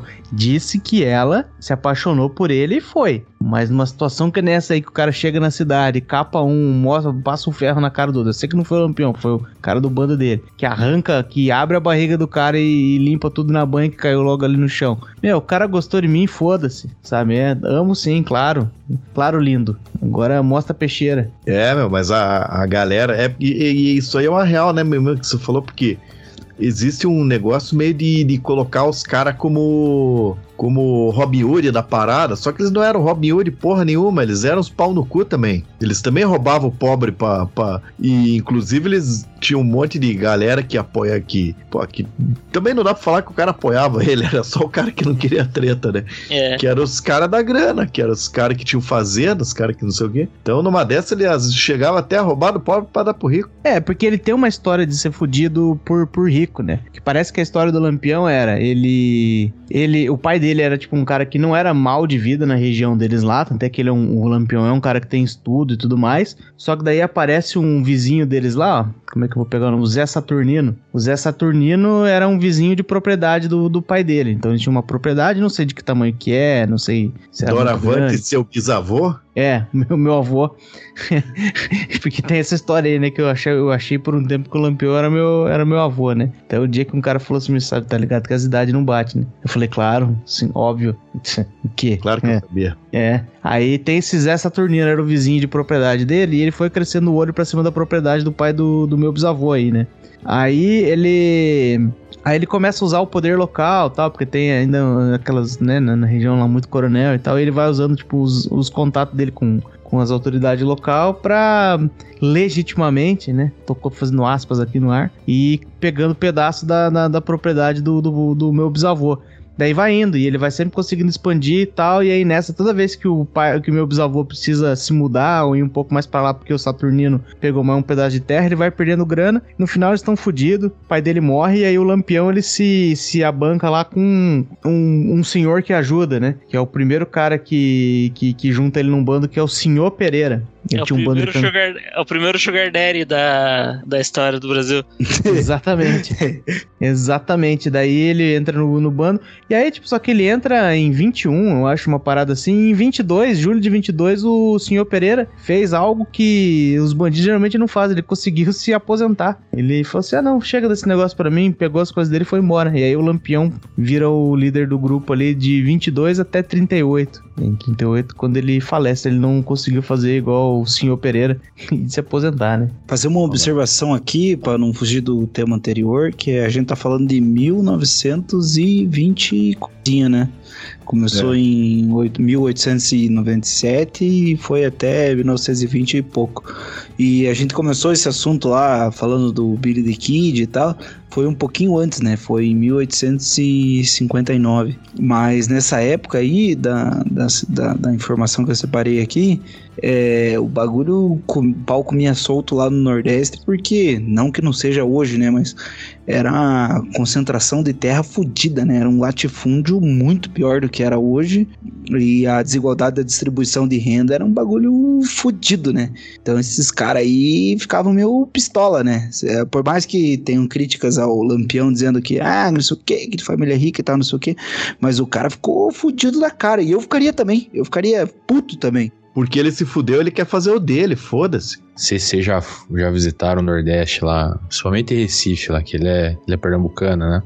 Os caras, até pra contar a história dele lá, é assim, é- não é consenso assim que o cara era bandido. Esses caras falam assim: ah, rapaz, veja bem, nessa época era diferente, vice? Era meio diferente, polícia, ladrão, não era que nem hoje, não. Então, cara, É, errado não estão, né? bate palma lá. Até, até se for ver, ó, você acha aí no qualquer lugar a foto lá, o jeito que os caras mataram os caras, pô, os caras cortaram a cabeça, fizeram exposição. aí, tipo, ó, quem fizer merda. Caralho, isso aí é bizarro, né, meu? Porque, porra, os caras cortaram a cabeça dos caras e colocaram em praça pública. E se você for pensar, ele morreu É. em 1930 e pouco. Aham. Caralho, aham. tipo, pois é, cara. é 30 e pouco, meu. É, é, é, e isso, isso, de novo, não, não vou dizer que ah, matar, roubar não é errado. Meu, meu ponto não vai ser esse, mas igual o Central falou, ah, na época Você era não tira o chapéu pra quem mata e rouba, então. Não, não tiro.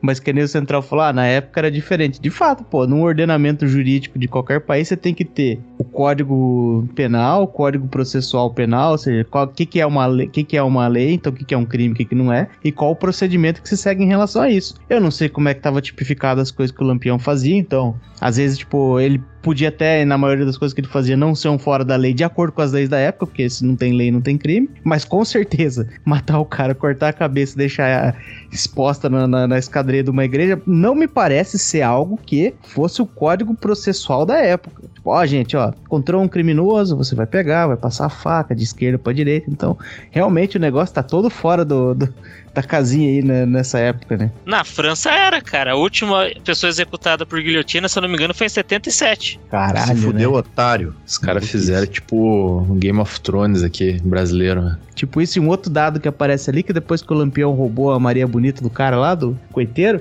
é que começou a ter o conceito de mulher no cangaço, porque antes não tinha, né? Ela, ela integrou o bando do Lampião e, e antes não tinha, mas como o Lampião, né, falou agora tem, aí agora teve. E parece que todos os caras do bando dele começaram a ir pra, pra campo com as mulheres, o que deixou eles um pouco mais lento, porque eles se moviam, né, saíam, acampavam por mais tempo e tal, e aí ficava mais fácil saber onde eles estavam, e que foi o que acabou causando a morte deles, ficou fácil de encontrar lá o Lampião. É. E todos esses caras aí, ó, o Lampião, mesmo tendo a cabeça exposta lá, ó, Lampião, Billy the Kid, Ned Kelly, todos eles têm em comum que todo mundo questiona, porque eles têm esse ar do tipo, porra, o cara foi um herói aqui ou não foi um herói, enfim, entra em questionamento que o cara fez ou não fez. Todos eles no final tem, tipo, ah, vers- ninguém acredita na versão oficial, né? Não, não, o Lampião na verdade viveu até a década de 70. O, o Billy the Kid também, ah, não foi ali a morte dele, fez um acordo com o governo e daí foi viver a vida sei lá onde. Ned Kelly, a mesma coisa.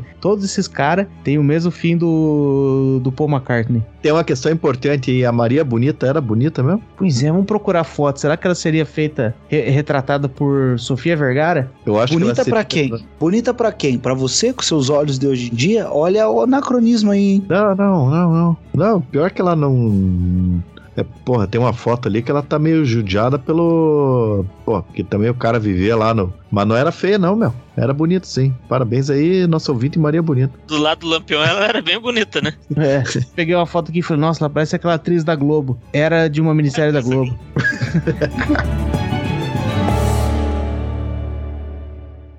Ladrão. Ladrão com muito orgulho.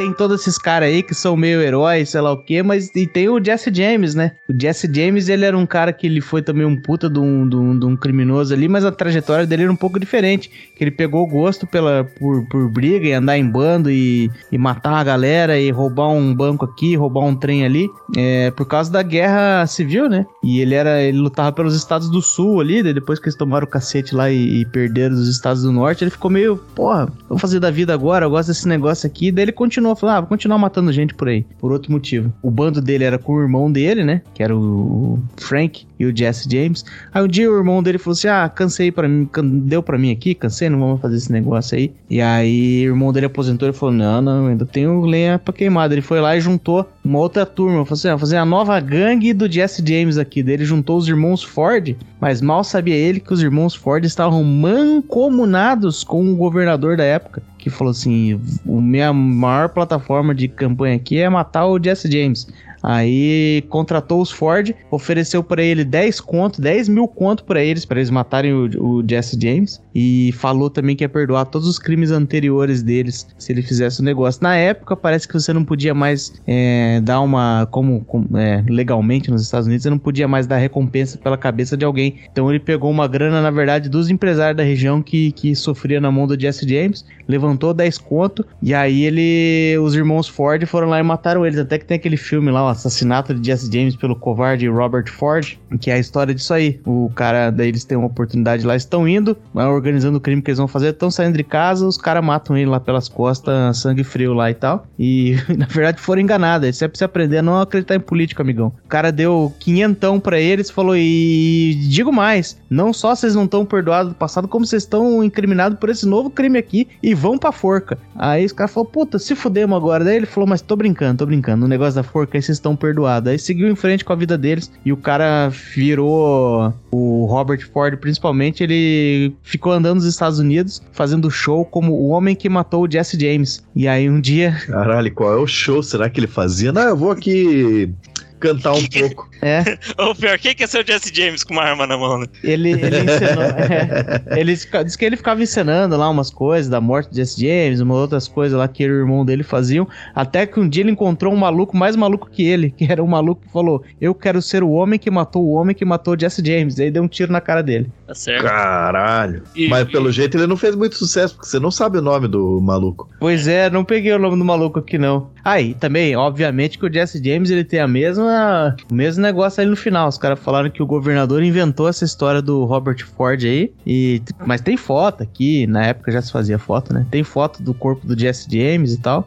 E os caras falaram, não, não, só mataram um cara parecido com ele lá e, e se deram por satisfeito o Jesse James morreu de velho em algum lugar. Viu, mas sabe o que, que ele fez depois do Jesse James? Prova que ele tá, ficou vivo? Capturou um miau. É, ele fundou a equipe Rocket. Ah, louco, sabia, caralho. É isso aí. Mas, ó, tem uma curiosidade aqui, ó. Segundo o, o, a maior fonte de conhecimento do mundo, que é a Wikipedia, que o Jesse James é um primo distante do Ozzy Osbourne, feito conclusão tirada do exame de DNA feito pelo artista. Caralho, porra. Caralho. Cara, é maluco, é- hein? Se é verdade, Acho que é importante também deixar claro para os ouvintes, né? Porque tem esses rumores aqui, é, rodando aqui e ali. Eu não tenho nenhum parentesco com o Lampião, viu, gente? Pode prosseguir. Boa, boa. É, se, Ah. se ele tivesse, a gente chamava ele de lanterninha aqui. Quando muito, uma lanterninha de bolso, né? Mas eu vou fazer então a recomendação cultural aqui, já que o Central falou do Ozzy Osbourne, eu recomendo que vocês procurem no YouTube o vídeo do Ozzy conhecendo uma banda chamada Mac Sabbath, que é uma banda que faz como é que é o nome da- quando você pega a música e muda a letra pra fazer graça? Paródias. É uma banda que faz paródia do Black Sabbath vestido de personagens do McDonald's. Cara. E é um vídeo curto, tem cinco minutos. O Ozzy rachando lá. é, esse aqui é algo pro senhor lavar a boca dele quando fala de Catarinas. Que eu vou. Ah, pronto, eu ah, vou, pronto. Lá vem. Eu vou dar valor aqui ao produto nacional, cara. O senhor conhece um, um senhor chamado João Acácio Pereira da Costa. João Acácio Pereira da Costa. Não faço ideia. Alcunha, bandido da luz vermelha. Ele era Catarina? Joinville. E, Joinville. E, e, e, tá doido que vou lhe matar agora mesmo? Aqui, ó. É, eu, eu não, você falou da infância, eu lembrei depois disso aqui, cara. Quando eu tinha uns 4 ou 5 anos, lembra que tinha o Aqui Agora, do Gil Gomes? Claro. Caraca. Perfeita Foi uma imitação inclusive. bosta essa. né? Boa, não, ficou boa. boa. Eu lembro que aonde eu morava, morava na vila, lá no bairro, todo mundo tinha um cu na mão da casa ser assaltada por uns caras tipo o bandido da luz vermelha. Ele foi fez a fama dele com assaltos a residências, né? Ma- Mas tinha estupro no meio também, né? Então. Tinha, então diz que no final, né? Ele foi condenado por quatro assassinatos, 77 assaltos e mais de 100 estupros, cara. Ah, então Pelo da menos não foi sonegação de imposto, né? É, mas esse aí pegou 30 anos de cadeia, e 30 anos contado ali no. no risquinho na parede, né? Foi, foi, foi. Só que daí aconteceu com ele uma desgraça que acontece com muita gente, né? Porque é, é, acho que ele se converteu na cadeia, né? Ele se converteu, virou evangélico e tudo mais. E aí o problema do, do cara quando ele se converte de verdade é que, porra, aquelas histórias de dar outra face, sei lá o que, o cara se tranquiliza um pouco mais. Moral da história, vira um tremendo de um frouxo, porque ele não durou dois meses fora da cadeia, já achou alguém lá que era mais bichão que ele e matou ele. Então, mas é, porque ele saiu de lá e tentou pegar a mulher do cara, daí o. frouxo, mas ele já era frouxo, né? O outro tava bem treinado, vinha na maldade, e ele tava ali todo, não, paz e amor de, do Senhor, sei lá o que, aí fodeu, né? Pô, Pera aí, paz e amor, você tá querendo comer a mulher dos outros? ênfase no amor. E vocês sabem onde é que o, o bandido da luz vermelha foi preso? Não? Dá um chute. aí. Curitibanos. Curitiba. Curitiba? Caralho. Mas onde é que ele operou no, no- no auge dele? Era em Santa Catarina, no Paraná? São Paulo. Não, em São Paulo. São Paulo. Que é muito maluco, né? Geralmente o pessoal sai de Santa Catarina para São Paulo pra se prostituir. Pra roubar é a primeira vez que eu ouço. Ah, geralmente são os paulistas que vão pra Santa Catarina pra roubar, né? pois é, pois é, o negócio totalmente deslocado, hein? Por último, aqui, ó, que eu tinha separado aqui, dando uma de panquilha. Os senhores lembram quem foi o, um rapaz conhecido como Fernando Dutra Pinto? Esse nome tá quase. Fernando Dutra Pinto é mais recente, né? Isso, ele, ele cometeu os crimes dele ali na, em 2001, ele. Tá muito misterioso o Scooby-Doo. Tá muito misterioso o Scooby-Doo. Olha lá, Mas hein? quem quer dinheiro? Esse, é exatamente, esse foi o homem que sequestrou ninguém mais que a filha e depois o Silvio Santos, cara. Ah, e, e foi a Patrícia na época, não foi? Essa mesmo. Que eu Foi lembro que ela era, um. era meio, meio bonita, meio bonita. E filha bonita do Silvio Santos eu só conheço uma. Tem duas. Tem a Rebeca também. Ah, é? Deixa eu me, ter que me renovar nas, no Silvio Rebeca Santos verso. Rebeca Nossa, Não, Bravanel. né, gente? Isso, aí eu lembro, cara, que deu uma maior repercussão, porque era filha do Silvio Santos, então o SBT só falava disso aí, né? Os caras televisionavam lá depois que acharam o cativeiro 24 horas o negócio. Mas daí o cara fugiu do cativeiro, foi pro, parece que pra Barueri, no Alphaville, trocou tiro com a polícia, desceu do décimo andar até o térreo pela parede do prédio por um vão que tinha, Isso é e foi foda. lá e sequestrou o Silvio Santos, cara. O Silvio Santos tava dando bobeira no- lá no vão lá embaixo. Tava de cueca. o Silvio Santos tava ali, no- tava ali se, se aparecendo pra família. Olha aqui como eu consigo subir. Sabe quando você fazia na porta? Aí veio o cara descendo e falou: Ih, bichão, já era. E Aí tem uma parada foda também dessa história aí, que quando esse cara foi preso, ele tinha trocado o tiro e ele tomou um tiro, né? Foi tipo na coxa, alguma coisa assim. E daí disse que o cara chegou na delegacia e falou: "Ô, eu, eu queria tomar um banho. Os caras, ah, então beleza, vai lá tomar um banho. Diz que ele tirou a bala dele no, no banho. Um tiro na bunda que ele levou. Ele tirou a bala no banho. Pensa o quanto esfregou. Bicho, era bichão Esse mesmo. aqui, assim, ninguém, ninguém nesse podcast bate palma para crimes, ninguém tira o chapéu aqui, mas se Mas vou- sequestrar o Silvio Santos e a filha não é todo dia, né? Mas vou dizer que numa rinha entre ele e o Lázaro eu ficaria em dúvida quem ganhava, hein? Dois bichão, bichão solto, crescido mesmo aí, né? Foda. Tá uma foto da Patrícia Bravanel saindo do cativeiro aqui, Senhor Jesus, hein? 2001 não tinha muita maquiagem, não tinha chapinha, Não tinha, não tinha produto Jequiti ainda. não tinha produto Jequiti.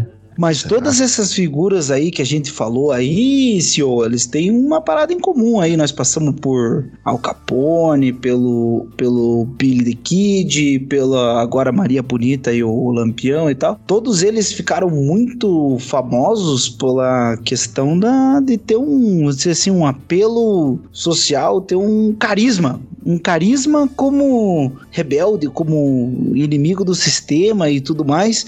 E falando em casalzinho, quem teve um, acho que o maior apelo, vamos dizer assim, carismático como casalzinho foi Bonnie e Clyde, né? Bonnie e Clyde. E eu acho que é uma somatória boa de todo mundo que a gente falou aí, ó. Tem toda aquela parada da mídia ali, né? Fazendo um sensacionalismo. E sempre tem uma mitificação, né? Um endeusamento dessas figuras aí. Como aqueles que confrontam o status quo. Aqueles que fazem diferente, que dizem o que, que é bonito, o que, que é feio.